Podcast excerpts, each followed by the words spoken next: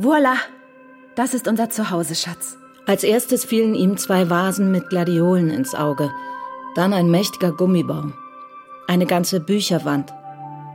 Ein paar Möbelstücke erkannte er noch aus der Zeit in Fremont, aber die meisten waren ihm neu.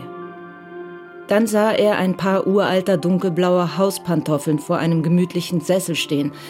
Und er musste lachen. Meine alten ja, Latschen. Ja, ja. Hazel zeigte ihm den Rest der Wohnung. Timmys Zimmer, das Schlafzimmer, die Küche und das Bad. Ach, fabelhaft. Im Gefängnis hatte das gar nichts bedeutet, reich zu sein, finanziell gut dazustehen. Jetzt auf einmal war das anders. Die Stereoanlage im Wohnzimmer, die Möbel und die Bücher auf den Regalen – die Freiheit, jederzeit nach Europa reisen zu können und Timmy mit 13 oder 14 auf eine gute Schule zu schicken, die ihn aufs College vorbereiten würde. Gute Nacht, Daddy. Carter war klar, dass Timmy sich für ihn sehr geschämt haben musste. Auf der Kommode im Schlafzimmer lagen zwei dicke juristische Fachbücher. Sullivans natürlich. Was haben die im Schlafzimmer verloren? Wenn seine Eifersucht gerechtfertigt wäre, wenn zwischen den beiden irgendetwas vorging. Hätte Hazel dann die Bücher nicht versteckt? Falls Sullivan eine Affäre mit ihr gehabt hat, bringe ich ihn um. Mit Vergnügen. Plötzlich taten ihm die Daumen weh. Vor Schmerz ballte er die Fäuste. Er griff nach seinen Tabletten. Dr. Cassini hatte ihm ein Blankorezept für Pananot unterschrieben. Phil, warum bist du noch nicht im Bett? Bist du nicht müde? Er legte sich zu ihr ins Bett. Sie machte das Licht aus. Die Umarmung war geradezu schmerzhaft und die Tränen liefen ihm aus den Augen wie schmelzendes Eis. Ich bin wieder zu Hause. Die gläserne Zelle. Kriminalhörspiel in zwei Teilen nach dem gleichnamigen Roman von Patricia Highsmith. Teil 2.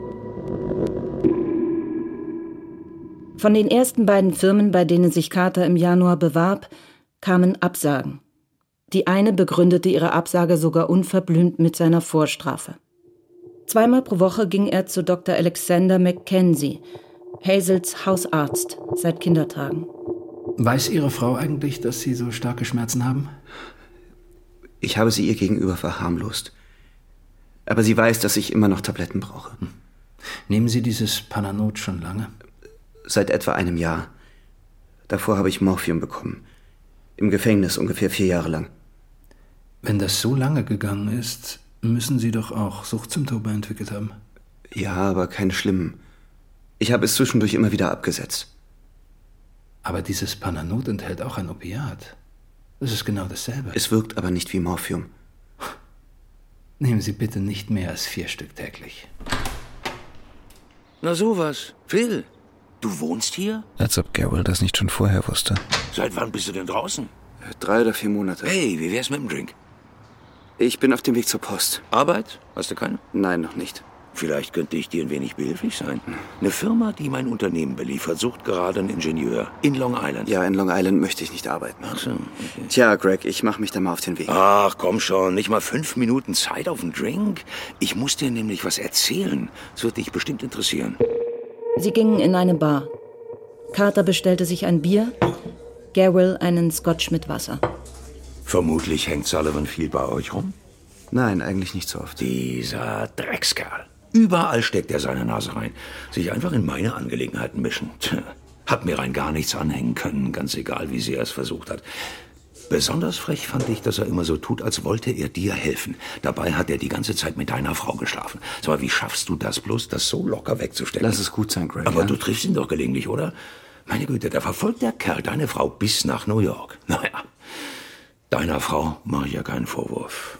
Sie hat sich einsam gefühlt. Der beste Freund. Ewig dasselbe. Das ist nicht wahr. Wach auf, Phil. Sullivan hält dich zum Narren. Er macht sich beliebt bei dir. Dabei hättest du allen Grund, ihn sogar umzulegen. Ich kann mir vorstellen, dass du kein großer Freund von Sullivan bist. Er hat dir ja bei mehreren Firmen die Tour vermasselt, Nix stimmt's? da. Gut, Greg, ich muss los. Hör zu, Vielen Phil. Dank für das Hör Bier. zu, ich habe damals ein paar Leute auf Sullivan angesetzt. Genau wie er es bei mir gemacht hat. Ich weiß genau, was da lief. Deine Frau hatte einen Schlüssel zu seiner Wohnung. Der hatte vier Jahre eine Affäre mit Hazel. Und ich sag dir noch was. Komm schon, Greg, lass mich los. Es ist noch nicht vorbei. Alles Lügen und Übertreibung. Jedes Kind kann diesen Gavel durchschauen.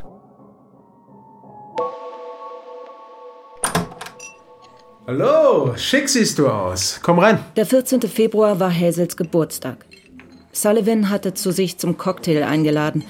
Danach wollten sie alle japanisch essen gehen. Und wo ist Hazel? Sie wurde auf der Arbeit aufgehalten. Carter ging ins Wohnzimmer. Er spürte nur allzu deutlich, dass ihn alle anstarrten, weil sie wussten, dass er frisch aus dem Gefängnis kam. Etwas Neues auf dem Arbeitsmarkt? Noch nicht. Ich versuche es weiter. Sullivan hatte schon mehrmals erwähnt, dass er Carter möglicherweise über einen Bekannten eine Stelle bei der Anlagenbaufirma Jenkins Field vermitteln könnte. Butterworth ist zurück aus dem Urlaub. Ich habe ihn gestern angerufen. Du kannst dich bei ihm vorstellen. Carter atmete auf, als Hazel eintraf. Herzlichen Glückwunsch, Schatz. Wie fühlst du dich? Carter lächelte. Nur ein wenig, aber es war ein echtes Lächeln. Sein erstes an diesem Tag. Total erledigt. Ich begrüße erstmal die Gäste.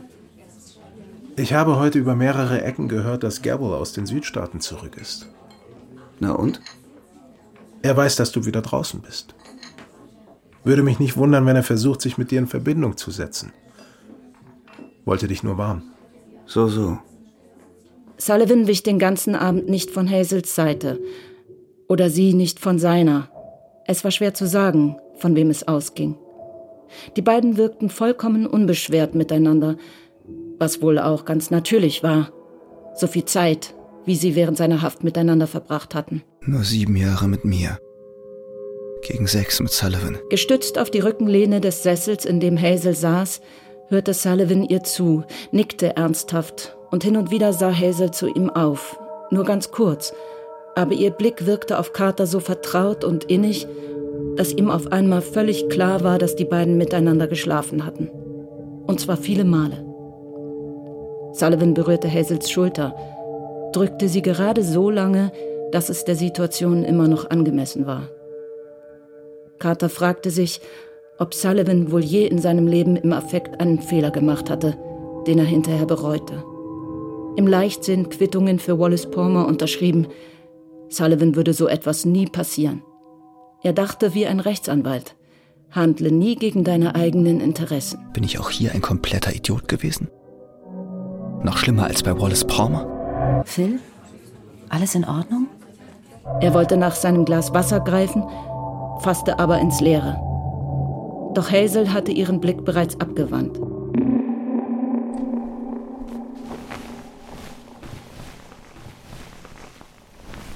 Schatz, kannst du nicht schlafen? Der viele Alkohol wirkte wie ein Aufputschmittel. Und die Daumen taten ihm weh. Er sehnte sich nach einer Morphiumspritze. Nein. Was hast du denn?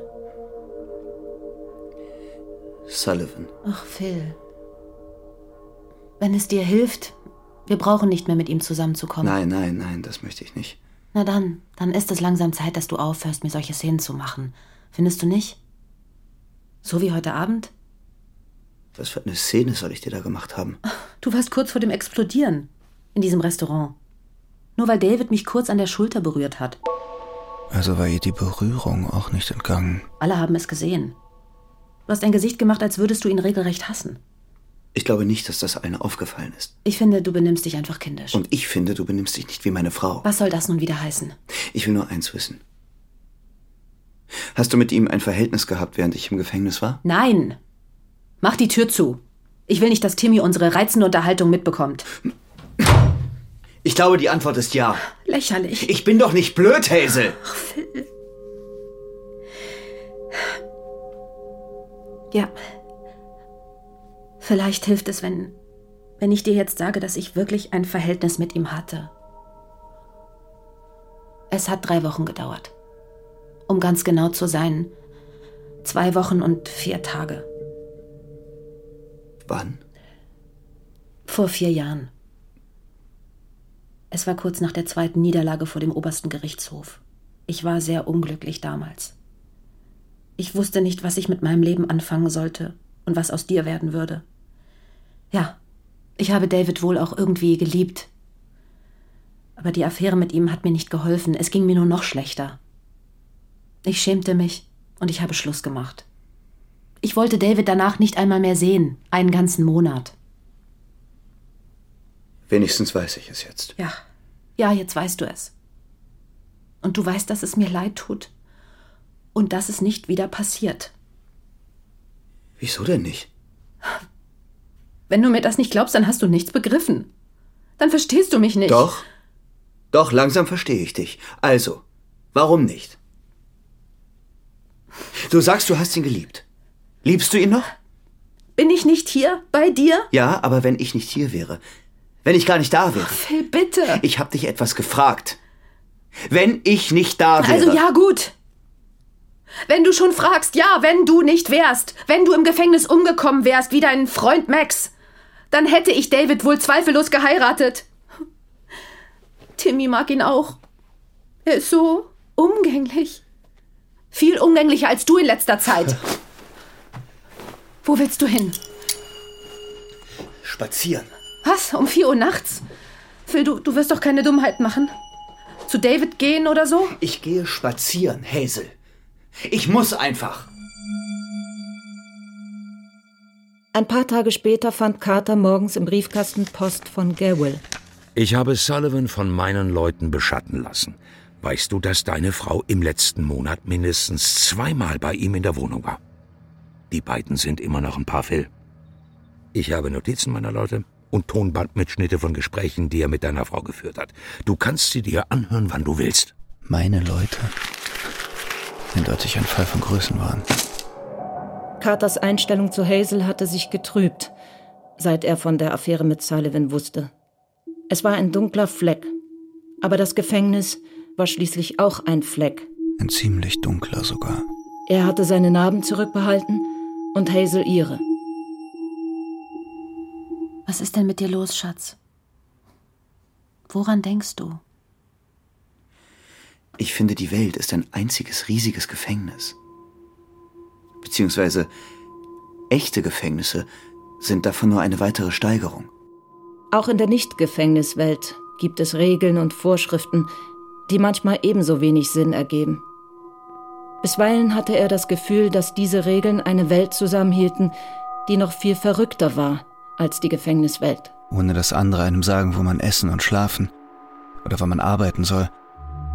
Und ohne dass irgendjemand genau das Gleiche tut. Kann man glatt den Verstand verlieren. Aber Hazel hatte ihn nicht verstanden. Und je mehr er es ihr klar zu machen versuchte, desto verworrener hörte es sich an.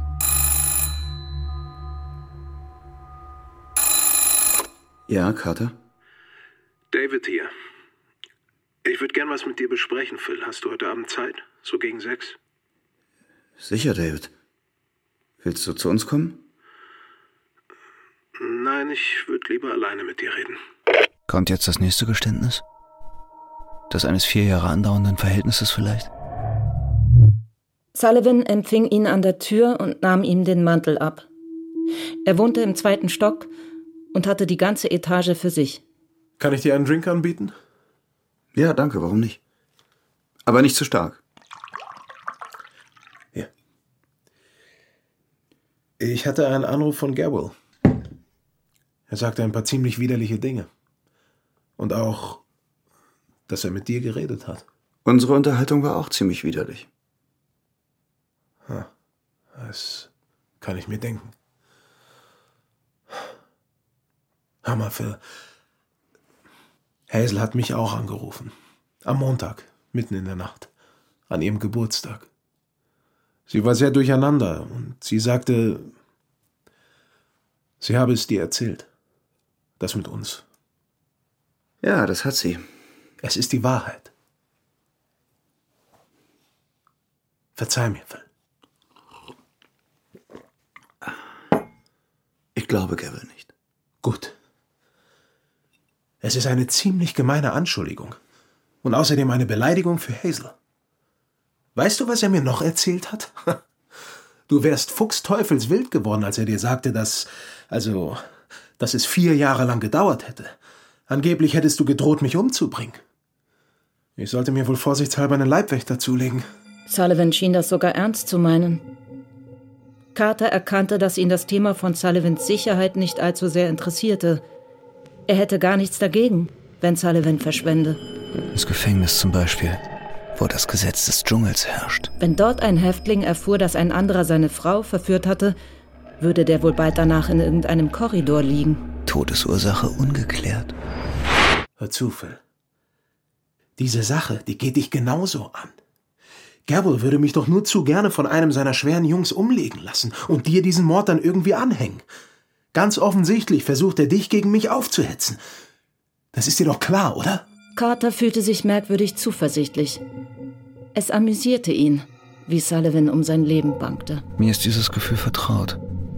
Sullivan offensichtlich nicht. Ich beabsichtige nicht, mich noch öfter mit Garrett zu unterhalten. Hallo Phil. Komm doch rein. Ich höre mir diese Bände an und dann ist die Sache überstanden.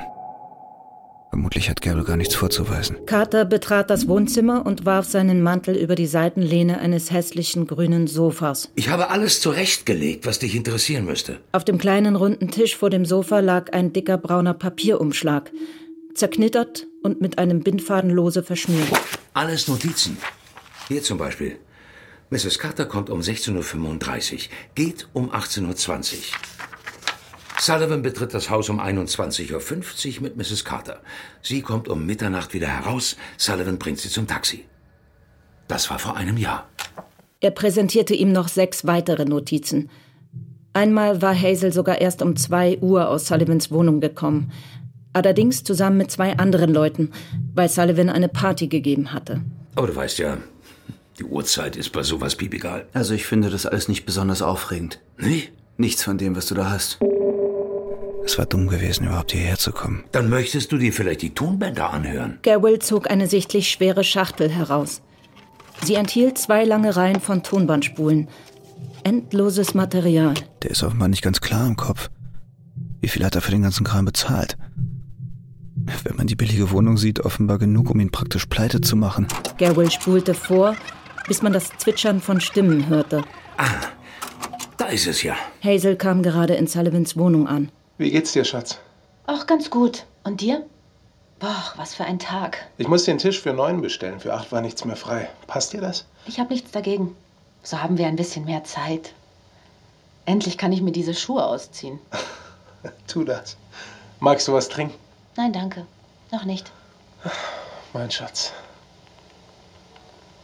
Vielleicht küssen sie sich. Vielleicht auch nicht. Die Stille lässt allerdings darauf schließen. Na? Ist das was? Ach komm schon. Warum hast du das Ding nicht gleich im Schlafzimmer aufgestellt, wenn du unbedingt etwas beweisen willst? Mit Timmy geht alles klar? Ja, der übernachtet heute bei einem Schulfreund. Oh. Na prima. Und das? Ist das nichts? Das Band ist vom letzten Oktober. Carter erkannte Hazels Stimmung an ihrem Tonfall. So spricht sie sonst nur mit mir. Und Timmy übernachtet bei einem Schulfreund. Carter hob die Hände. Sie zitterten. Ja, das tut er öfter, wenn es bei uns abends spät werden könnte. Ach, komm schon. Du bist doch nicht von gestern. Das Band war vom vergangenen Oktober. Carter sah das Datum auf der Spule. Ich sollte dir einfach mal einen Tipp geben, wenn sie am späten Nachmittag bei Sullivan ist. Dann könntest du hingehen und Und was? ihn direkt im Bett erwürgen. Ich glaube, du hast ihn noch viel mehr als ich. Du würdest mir vermutlich zuvorkommen. Ich finde, das liegt bei dir. Du bist moralisch dazu berechtigt. So ein Unsinn. Carter fuhr sich mit der Hand über die feuchte Stirn. Der Schweiß erinnerte ihn an die Entzugssymptome damals im Gefängnis. Lust auf einen Schuss? Ich hab was im Badezimmer. Heroin. Warum nicht? Garwell huschte eilfertig den Gang entlang. Carter hörte ihn im Badezimmer rumoren. Er trat einfach ein. Garwell saß mit einer Schachtel auf dem Boden, einem riesigen Pappkarton mit etwa 40 Ampullen. Falls diese Schachtel voll ist, enthält sie mindestens 40 Ampullen Heroin. Ich weiß nicht, ob du gleich eine ganze willst. Garwell lächelte jovial und ging hinaus. Carters Bewegungen waren mechanisch und innerhalb von Sekunden hatte er sich das Zeug in eine Vene am Unterarm injiziert. Er kehrte ins Wohnzimmer zurück. Ganz im Ernst, Phil. Du bist der Einzige, der den sauberen Mr. Sullivan aus dem Verkehr ziehen und damit sogar durchkommen würde. Mhm, genau, als Vorbestrafter. Ja, wir könnten es immer noch so aussehen lassen, als wäre es einer meiner Bekannten gewesen. Wir heuern jemanden an, aber da der es ja gar nicht getan hat, nicht? Verstehst du? Was Garwell sagte, war Ja. unlogisch. Aber Carter stellte sich dennoch vor, wie er einen Handkantenhieb gegen Sullivans Kehle führte. Die Polizei könnte gar nichts machen. Sie würden dich zwar verdächtigen, aber Und ob die mich verdächtigen würden, wenn ich es täte und sogar wenn ich es nicht täte. denk mal drüber nach, Phil. Wir könnten uns was überlegen. Du hättest jedenfalls allen Grund. Und diese Affäre wird nicht eher aufhören, bis du was unternimmst. Carter blieb ganz ruhig. Innerlich aber hatte er Angst. Sein Herz schlug schneller, wie so manches Mal im Gefängnis, als er körperlich bedroht oder geschlagen worden war. Gute Nacht, Greg. Bis bald mal wieder, Phil.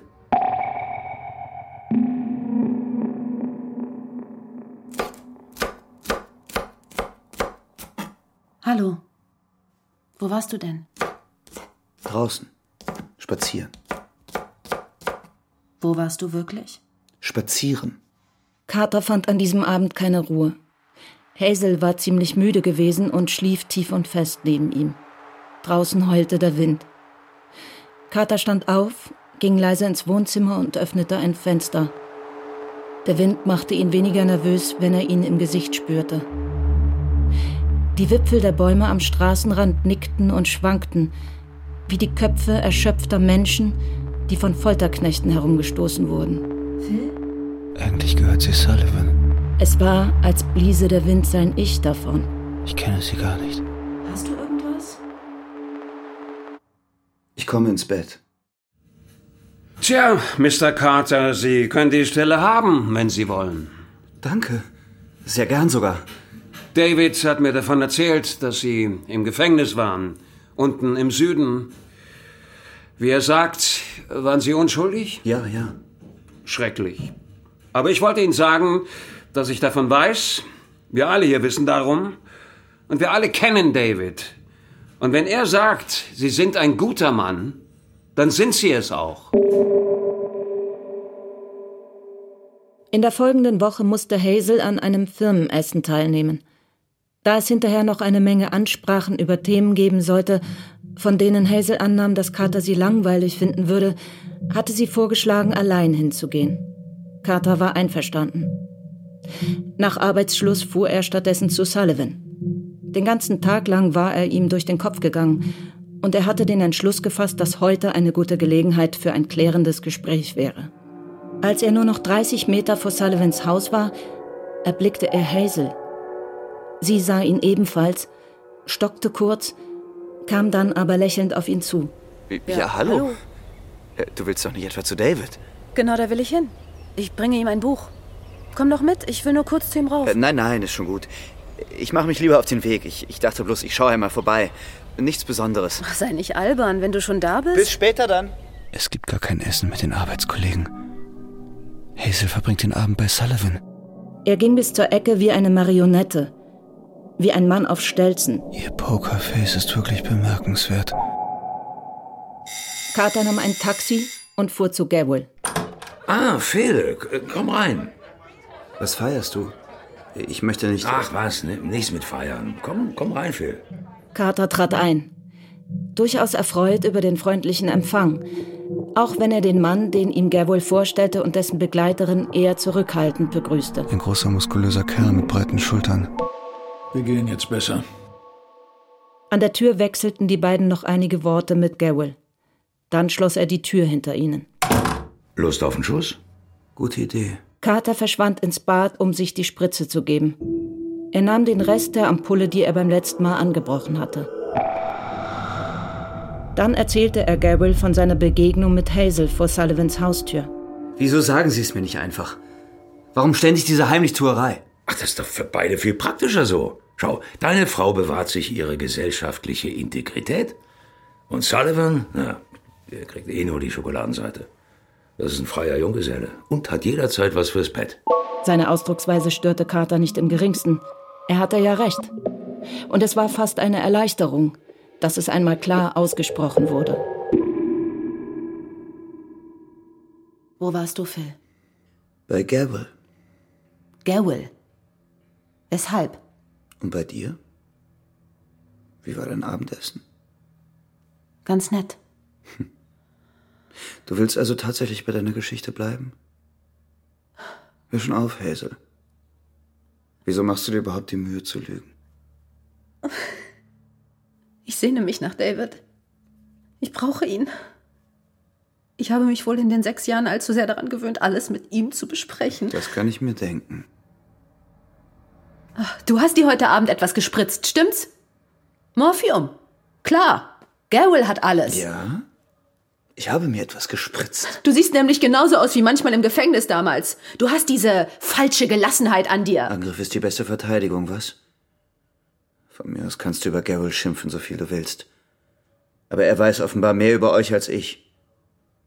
Und was Falschheit angeht, da habe ich ja wohl von Sullivan genug abgekriegt. Dieser Dreckskerl kann sich sein liebenswürdiges Grinsen und seine Gefälligkeiten sparen. Zum Beispiel dir wieder Arbeit zu verschaffen? Mach die Tür zu, Phil. Der Ton ihrer letzten Worte verletzte Carter mehr als alles andere. Sie hatte sich völlig unter Kontrolle, dachte wie selbstverständlich daran, dass Timmy ihr Gespräch nicht mitbekommen sollte. Carter schloss langsam die Tür. Danke. Carter spürte, dass sie ihn verabscheute. Oder vielleicht verabscheute sie den Menschen, der er im Gefängnis geworden war. Er fühlte sich wie weggefegt. Wie körperlich ausgelöscht. Ich gebe ja zu, dass das Gefängnis mich verändert hat. Aber ein Ungeheuer hat es nicht aus mir gemacht. Ich habe dir vertraut. Ach, lauter schöne Worte. Und dabei bist du bis oben hin voll mit Morphium. Phil, mir ist klar, dass du im Gefängnis viel durchgemacht hast. Deshalb habe ich dir auch nie Vorwürfe gemacht. Wahrscheinlich hast du diesen furchtbaren Ort nur in einer Art Trance durchstehen können.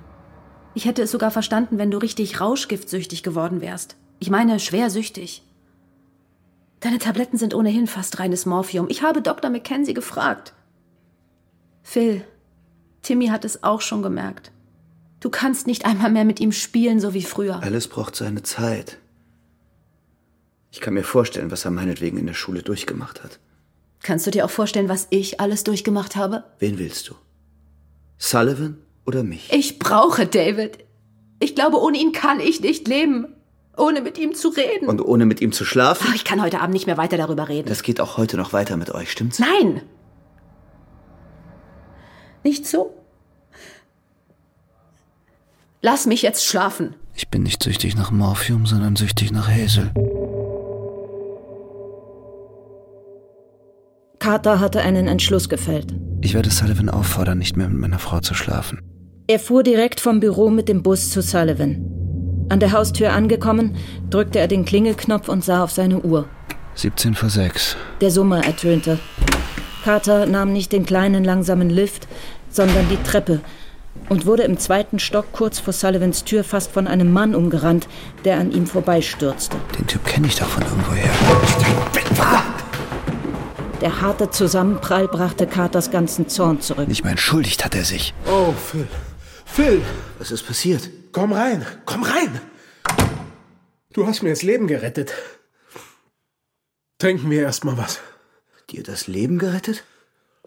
Dieser Kerl. Hast du den gesehen? Der da hinuntergerannt ist. Ja, ja, natürlich. Sullivans Lippen sind weiß. Genauso weiß wie der hässliche Marmorfuß in seinen Händen. Das war einer von Garwells Leuten. Hat sich wohl versucht, damit zu verteidigen. Er hat hier geklingelt. Ich kannte ihn nicht, aber ich ließ ihn heraufkommen. Sein Gesicht ist so bleich wie der Tod. Er sagte, er hätte irgendwas wegen einer Versicherung zu Der bereden. Mann ist völlig blutleer. Und auf einmal zog er ein Messer und ging auf mich los. Sullivan sieht widerwärtig aus. Wenn du nicht geklingelt hättest, wäre ich wohl erledigt gewesen. Das also ist das feige Schwein, das mit Hazel schläft. Sullivan erkannte seine Absicht erst, als Carter direkt vor ihm stand. Und da versetzte er ihm auch schon einen Handkantenschlag seitlich gegen den Hals. Sullivan ging in die Knie. Danach verlor Carter total die Beherrschung, so wie damals in seinem Wutanfall im Gefängnis, als er Max Leichnam gefunden hatte. Erst als Sullivan verkrümmt auf dem Boden lag und sich nicht mehr rührte, nahm ihn Carter wieder wahr und ließ von ihm ab. Er stand auf und verharrte einen Moment, um wieder zu Atem zu kommen. Dann spuckte er Sullivan an und gab ihm noch einen Tritt, der ihn aber verfehlte. Carter ging zur Tür und drehte sich noch einmal um. Auf der Sitzfläche des Sessels, neben dem Sullivan jetzt lag, sah er den Marmorfuß. Dann schloss er die Tür und stieg die Treppe hinunter. Nicht nachdenken. Bloß nicht daran denken, was du getan hast. Steh es durch. Bis nach Hause waren es nur zehn Blocks zu Fuß. Ein Spaziergang wird mir gut tun.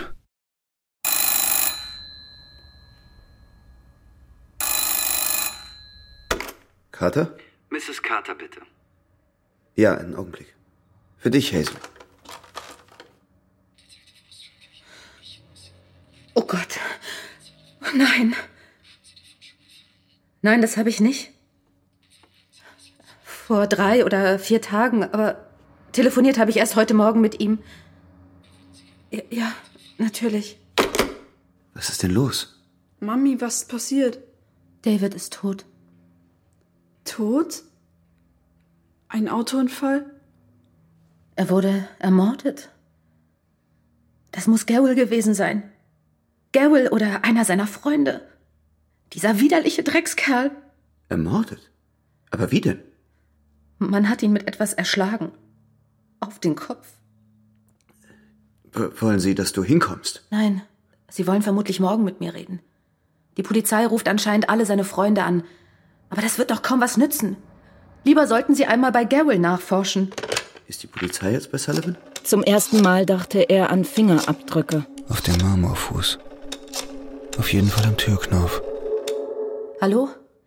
Ja, hier spricht noch einmal Hazel Carter. Ich weiß zufällig, dass David einen Feind hatte. Ja, Gregory Garwell.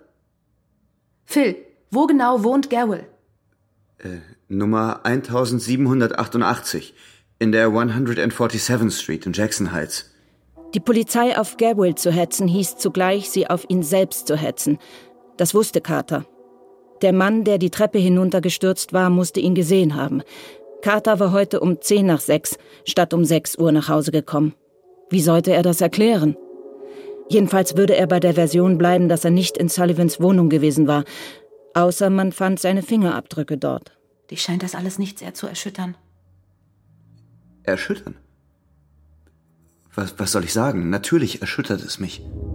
Timmy stand einfach nur benommen da und starrte Hazel mit offenem Mund an. Wie ein Kind, dessen Vater gerade ermordet worden ist.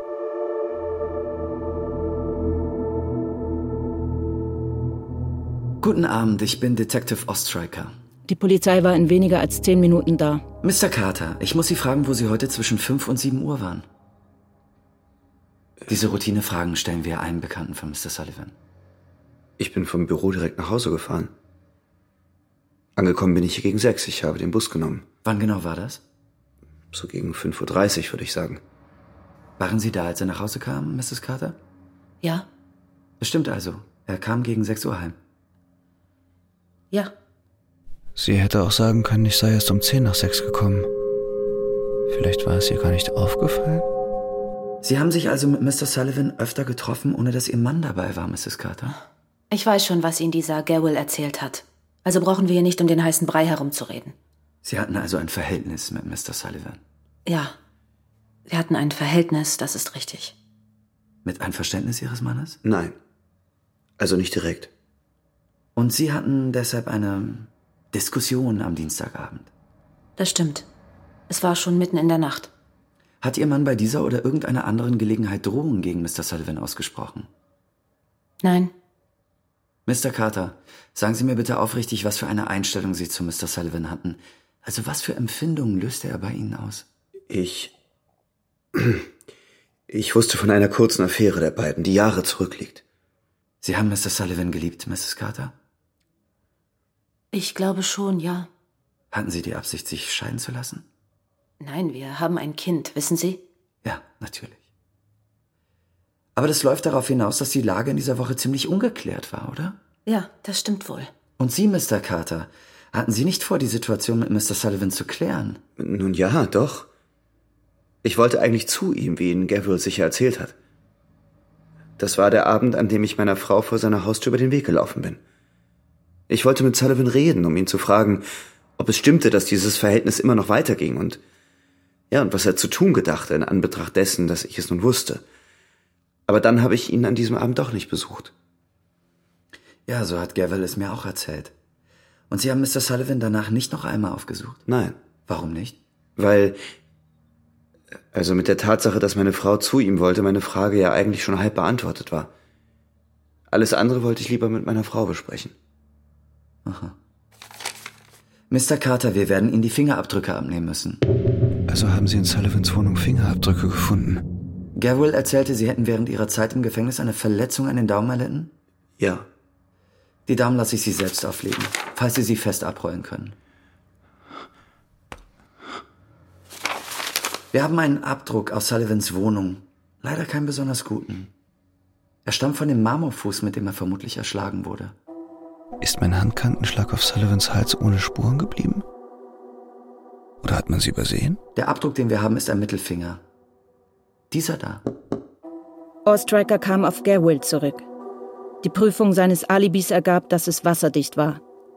Carter erklärte, Garwill habe seiner Frau eine Affäre mit Sullivan unterstellt und deshalb sei es ihm wichtig gewesen, sich zu vergewissern, ob Garwell dafür auch Beweise habe. Am nächsten Tag ließ Ostriker Carter wissen, dass die Sekretärin von Carters Firma zu Protokoll gegeben hat, er hätte das Büro früher verlassen als von ihm angegeben. Der Fingerabdruck, den sie am Tatort gefunden haben, erwies sich als ziemlich undeutlich und konnte nicht eindeutig zugeordnet werden. Am Sonntag stand Sullivans Mord in allen Zeitungen. Eine gewisse Hazel Carter habe angeblich eine intime Beziehung mit David Sullivan gehabt. Ihre Ehe mit dem Ex-Häftling Philip Carter wurde ebenfalls erwähnt. Den Traueranzeigen entnahm Carter den Tod von Alphonse Drexel, dem früheren Chef von Triumph Incorporated. Gestorben an einem Schlaganfall. Darf ich reinkommen? Ja, natürlich. Tja, wir haben den ganzen Tag Gerwill und seine Bekannten überprüft. Natürlich auch ihre Fingerabdrücke. Was ist mit den Fingerabdrücken am Tatort? Wir haben nur einen einzigen. Er könnte von ihrem Mann stammen. Oder von Mr. Anthony O'Brien. Anthony hieß der Kerl, den Carter damals in Garwills Wohnung getroffen hatte. Der könnte es durchaus gewesen sein. Unwillkürlich zuckte Carter zusammen. Schon bei Sullivans letzten Worten war mir bewusst, dass der Unbekannte, der die Treppe hinuntergerannt ist, letztlich des Mordes an Sullivan verdächtigt werden wird. Das einzig Konkrete, das wir haben, ist diese Linie hier und die paar Wirbel drumherum. Das Bild zeigte etwa ein Drittel eines Fingerabdrucks. Es war tatsächlich nicht mehr als ein Fragment. Was ist mit diesem O'Brien? Wer ist das? Ein Barmann aus Jackson Heights, mit Gerwill befreundet. Nach eigener Aussage und auch der seines Mitbewohners kam O'Brien am Freitag um fünf in seine Wohnung in Jackson Heights. Phil, findest du nicht, du solltest Mr. Ostriker von Gerwills Rauschgift erzählen? Rauschgift? Ja. Er hat mir etwas angeboten. Heroin. Und ich habe auch zweimal welches genommen. Ich bekam im Krankenhaus also, also im Gefängnis Morphium wegen meiner Daumen. Und Garrel hatte einen ordentlichen Vorrat. Das hätten Sie mir eher sagen sollen. Jetzt haben wir es auch noch mit Drogenhändlern zu tun. Übles Geschäft, übles Gesindel. Carter spürte, dass Ostrikers Verdacht gegen ihn wuchs, dass er ihn die ganze Zeit schon verdächtigt hatte. Der ist sich seiner Sache so sicher, dass er es nicht mal besonders eilig hat. Nachts im Bett versuchte Carter Hazel in die Arme zu nehmen, aber sie wandte sich verkrampft ab. Hast du eigentlich manchmal Halluzinationen vom Morphium, Phil? Zustände, in denen du ohne dein Wissen irgendwelche Sachen getan hast? Warum fragt sie mich nicht direkt, ob ich Sullivan ermordet habe? Nein, habe ich nicht. So wie er seine Frau kannte, würde sie nicht noch mehr Aufmerksamkeit auf sich ziehen wollen, indem sie ihren Verdacht aussprach und ihn verließ. Wenn ich Hazel zurück will, muss ich es O'Brien in die Schuhe schieben. Carter runzelte im Dunkeln die Stirn und suchte sein Gewissen zu ergründen, beziehungsweise die leere Stelle, wo es einmal gewesen war. Vielleicht habe ich gar kein Gewissen mehr. Im Gefängnis hatte er einen Mann für weniger, wirklich viel weniger, getötet. Und das hat mir auch nie zu schaffen gemacht. Er beschloss, Gerwill noch einmal zu besuchen und seine Gerissenheit herauszufordern. Du hast der Polizei gesagt, du hättest Heroin von mir bekommen. Ja, tut mir leid. Boah, sicher. Sullivan, bist du los? Und keiner hängt dir was an. Die verdächtigen mich genauso sehr wie dich. Ja. Wie klappt's denn so mit Hazel? Es geht dich nichts an. Nur viel zu prahlen scheint's ja nicht zu geben, was? Prahlen ist nicht so mein Stil. Du würdest es mir erzählen, wenn alles in Butter wäre. Und man würde es dir ansehen. Wann willst du denn eigentlich O'Brien sein Geld geben?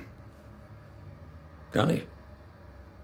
O'Brien ist nie in dieser Wohnung gewesen. Aber du. Er lügt. Carter war plötzlich sehr froh, dass er Garwell mittlerweile so gut einschätzen konnte. Erzähl keinen Unsinn. Ich durchschaue dich. Ich weiß, dass du O'Brien noch bezahlen musst. Der ist nämlich pleite, wie ich heute von Ostracker erfahren habe. Er wartet auf dein Geld, stimmt's? Meinst du, ich könnte ihm kein Geld geben, wenn's sein müsste? Ich meine, wenn ich ihm welches schuldig wäre? Ich müsste doch nur jemand anders bitten, dass der es ihm bezahlt. Ach, wem könntest du denn vertrauen? Du müsstest doch erklären, wofür du O'Brien Geld schuldest, oder? Gable könnte mich vernichten, wenn er erwähnt, dass O'Brien mich im Treppenhaus gesehen hat. Aber Gable sagt davon nichts. Wenn ich O'Briens Auftraggeber wäre, hätte ich ihn da nicht längst bezahlt? Und wenn ich ihn angeheuert hätte, meinst du, da kommt einer dahinter? Bis jetzt haben die kein bisschen rausgefunden. Bis auf diesen verdammten Stoff, der noch nicht mal meiner war. Die Sache mit dem Heroin ärgert Gavel viel mehr als das mit O'Brien. Jetzt bespitzeln die mich, als wäre ich eine Art Drogenboss. Dabei hatte ich mit dem Zeug nichts zu tun. Carter hatte herausgefunden, was er wissen wollte. O'Brien kannte als einziger die Wahrheit.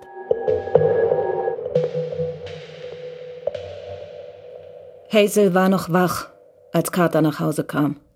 Gabriel hat O'Brien offenbar noch nicht bezahlt. Weiß auch nicht, wie er es machen soll. Behauptet natürlich, er schulde O'Brien keinen Cent. Die Polizei scheint ihn trotzdem in Ruhe zu lassen. Nein, sie lassen ihm nur die Zügel lang. Und vielleicht sperren sie ihm auch seine Konten. Ein Grund mehr, warum es ihm so schwer fällt, O'Brien zu bezahlen. Außerdem beschatten sie ihn auf Schritt und Tritt. Und das macht ihn wahnsinnig. Vorhin stand ein Polizeiwagen vor seiner Haustür. Plötzlich streckte Hazel den Arm aus und ergriff seine rechte Hand. Seine Finger schlangen sich um ihre. Es war die erste liebevolle Geste seit Wochen. Als spräche die Berührung ihrer Hand mehr von Liebe und Treue, als Worte es vermocht hätten.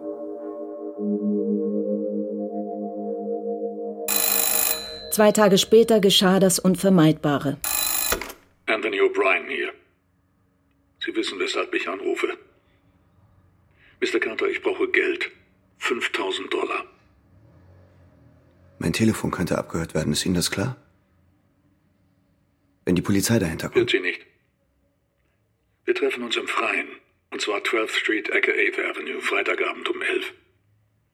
Sie kommen mit dem Geld. Und zwar pünktlich. Sonst rede ich um halb zwölf mit der Polizei. Auf einem Sparkonto hatten er und Hazel 7000 Dollar. Aber selbst wenn er das Geld auftreiben würde, wäre die Geschichte mit O'Brien damit längst nicht vorbei. Falls die Polizei ihn und Carter in Ruhe ließ, könnte O'Brien nach und nach an die 50.000 Dollar aus ihm herausquetschen. Wenn sie O'Brien irgendwann mit den 5.000 schnappten, würden sie ihn natürlich fragen, woher er das Geld hatte. Von Carter, würde er antworten. Und warum? Auch das würde er ihnen sagen. Selbst wenn O'Brien seine Version vortrug und man sie ihm nicht abnahm, würde seine Aussage bei Hazel einen verhängnisvollen Zweifel sehen. Auch wenn ich sämtliche Kreuzverhöre der Polizei überstehe, wird dieser Zweifel haften bleiben. Verdammter Mist! Wenn ich O'Brien umbringe, wäre alles ganz einfach. Wenn ich O'Brien umbringe und damit davonkomme. Es müsste so aussehen, als wäre es wieder einer von Garwills Handlangern gewesen. O'Briens Tod käme Garwill gelegen. Dann könnte er nicht aussagen und Garwill müsste ihn auch nicht bezahlen. Carter wischte sich den Schweiß von der Stirn. Ich sehe keinen anderen Ausweg. Ich muss O'Brien töten.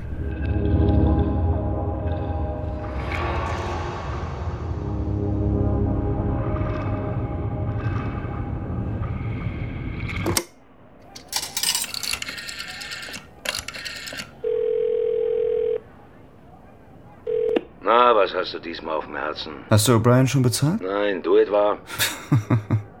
Bist du nachher zu Hause? Ich komme vielleicht vorbei, ich muss dir etwas sagen. Carter war fünf Minuten zu früh am Treffpunkt. Als O'Brien Carter erblickte, gab er ihm ein Zeichen und sie trafen sich ein Stück von der Straßenecke entfernt.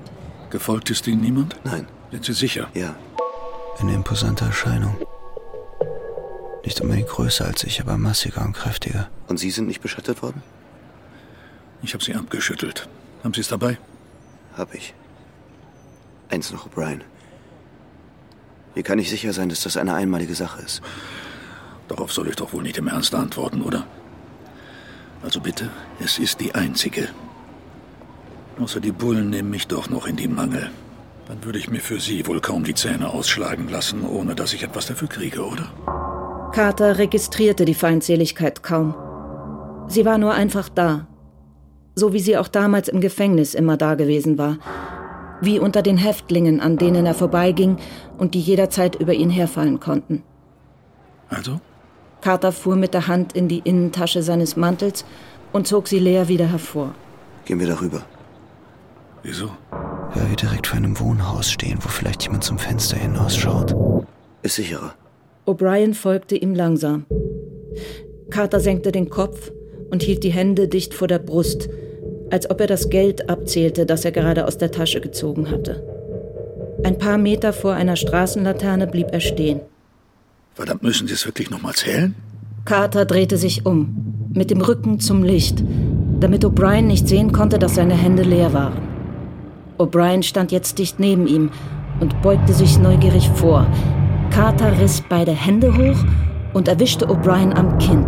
Der Effekt war lediglich, dass O'Briens Kopf in den Nacken flog, aber mehr hatte Carter nicht gewollt. O'Brien versuchte ihm eine rechte zu verpassen, aber Carter wich der Faust aus und versetzte ihm einen Schlag mit der linken Handkante. Vorn seitlich gegen den Hals, um keinerlei Spuren am Kehlkopf zu hinterlassen. O'Brien schien davon nicht außer Gefecht zu sein, aber doch etwas angeschlagen. Er krümmte sich ein wenig und Carter setzte mit einem weiteren Handkantenschlag seiner Linken nach. O'Brien ging auf dem Pflaster zu Boden und Carter verpasste ihm noch einen Fußtritt mit voller Wucht in den Nacken. O'Brien rührte sich nicht. Hey! Hey! Hilfe! Hilfe! Carter rannte vor der Stimme davon. Er bog in die erste Seitenstraße und verfiel dann in einen langsamen Trott, weil ihm zwei Männer entgegenkamen. Dann ging er im Schritttempo weiter, im Zickzackkurs durch die Häuserblöcke. Vor einem Nachtclub stieg er in ein Taxi und ließ sich bis zum Times Square fahren. Dort wechselte er das Taxi und fuhr nach Jackson Heights. In einem Schnapsgeschäft kaufte er eine Flasche Johnny Walker.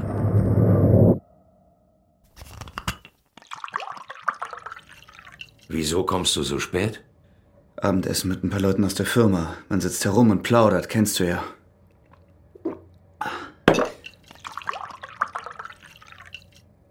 Muss ja eine reichlich trockene Party gewesen sein, von der du da kommst. Tja, chinesisch. Jede Menge Tee, aber sonst. Ostreiker hat mir übrigens heute etwas erzählt, das ich dir weitersagen wollte. Inzwischen ist das Material gesichtet, das Sullivan gegen dich zusammengestellt hat.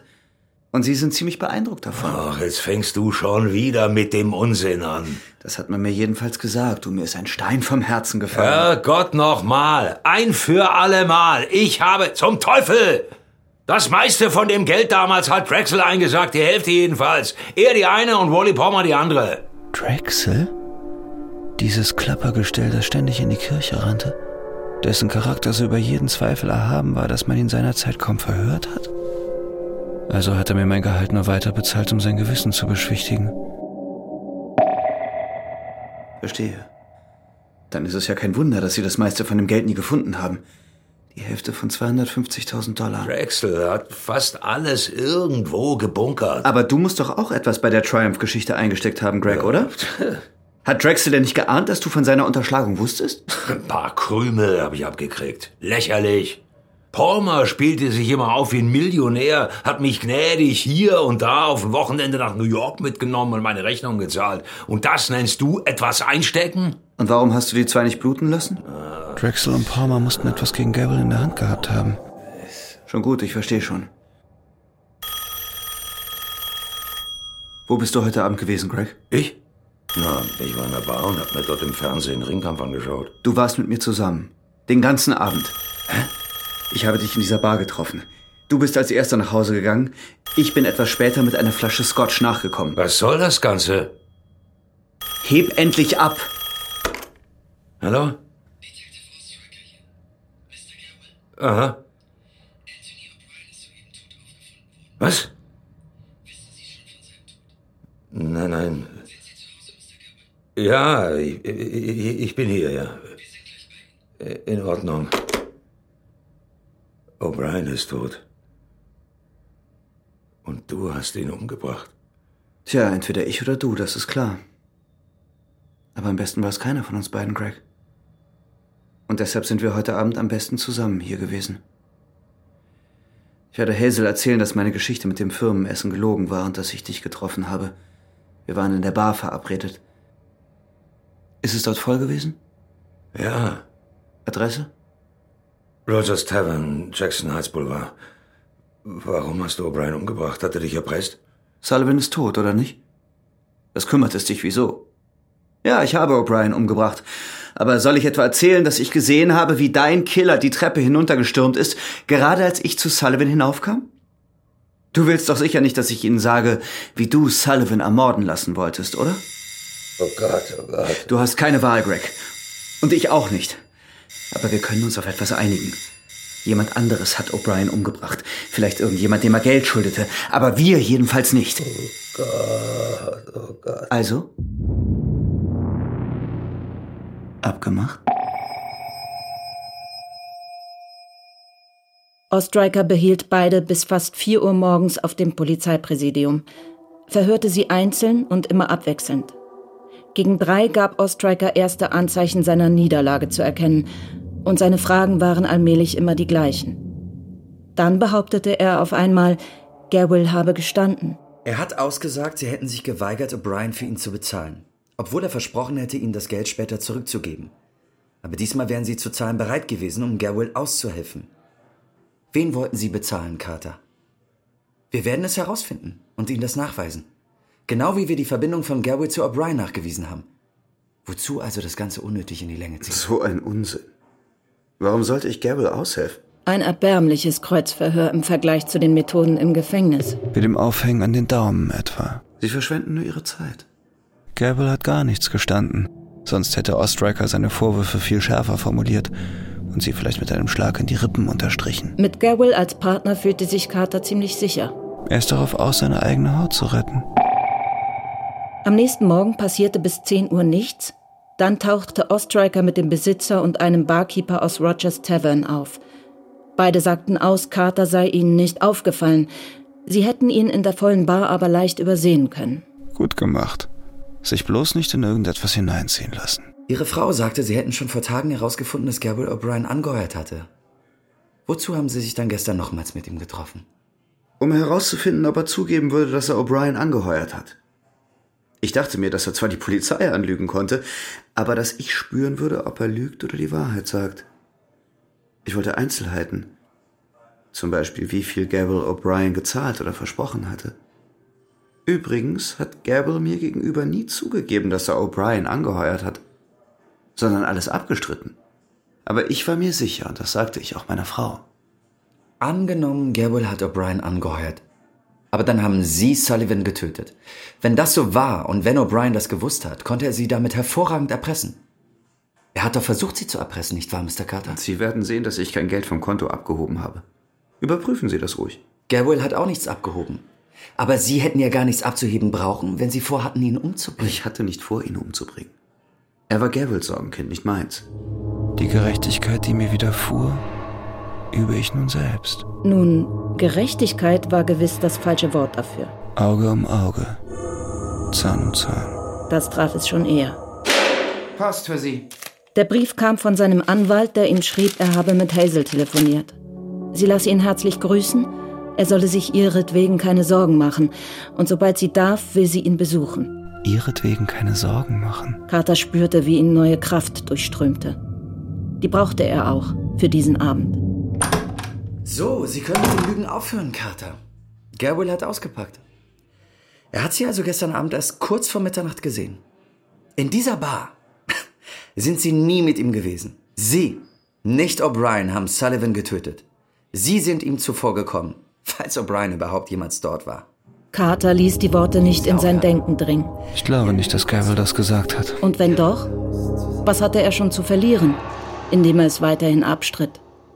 Nach einer halben Stunde wechselten sie in einen Raum einen Stock tiefer. Ostriker versuchte Carter in die Mangel zu nehmen.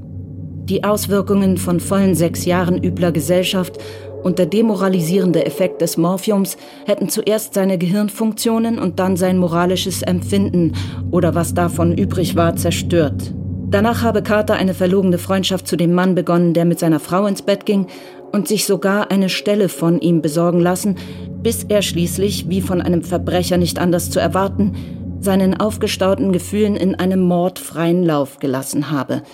Und schließlich habe er vorsätzlich den einzigen Mann getötet, dem er nicht über den Weg trauen konnte. Anthony O'Brien. Und Sie glauben ausgerechnet, Gerbil ist Ihr Fels in der Brandung? Doch mein Fels und meine Burg bist du. Sein Fels war Hazel, zerschrammt und beschädigt, so wie er, aber noch da und fest genug, um Halt zu bieten. Obwohl ich selbst nur mehr ein Stäubchen bin, das der Wind verweht. Jeder normale Mensch würde reagieren, es abstreiten oder zugeben. Sie aber sitzen nur reglos da. Wie der Verbrecher, der Sie nun mal sind. Ich gebe gar nichts von dem zu, was Sie da erzählen. Und ich habe nichts weiter zu sagen als das, was ich bereits ausgesagt habe. Carter schlief wie ein Stein. Obwohl seine Daumen schmerzten und er über 24 Stunden lang keine Tablette mehr genommen hatte. Ihre Frau ist hier. Sie können demnächst nach Hause. Im Arm hielt Hazel ein in braunes Papier gewickeltes Paket. Als sie ihn sah, lächelte sie ein wenig. Ihre Augen lächelten aber noch mehr. Sie sprechen zu mir. Ich habe dir ein sauberes Hemd mitgebracht. Danke, Schatz. Er umarmte sie und hinter seinen geschlossenen Augen sammelten sich die Tränen. Er musste an die Nacht denken, als er aus dem Gefängnis nach Hause gekommen war und weinen musste. Es wird alles gut. Ihr Tonfall ließ Carter ein Stück zurücktreten und ihr in die Augen sehen. Sie kennt die Wahrheit. Sie weiß alles. Hazel nahm das weiße Hemd für Carter aus dem Packpapier und zog die Stecknadeln heraus. Er richtete sich auf und knöpfte das knisternde saubere Hemd zu, das Symbol eines neuen Lebens. Vielleicht fühlte sie dasselbe wie er. Ganz bestimmt, so wie sie mich jetzt ansieht. Dass sie beide Furchtbares angerichtet hatten, aber dass es noch etwas zu retten gab und dass es die Mühe auch wert war. Sie hatten nicht alles zerstört. Es war noch eine Menge übrig, geradezu im Überfluss. Und alles würde gut werden. Als Carter aus seiner Zelle trat, ging Ostriker vorbei. Wir werden Sie im Auge behalten, Carter. Oh ja. Ich weiß. Das weiß ich.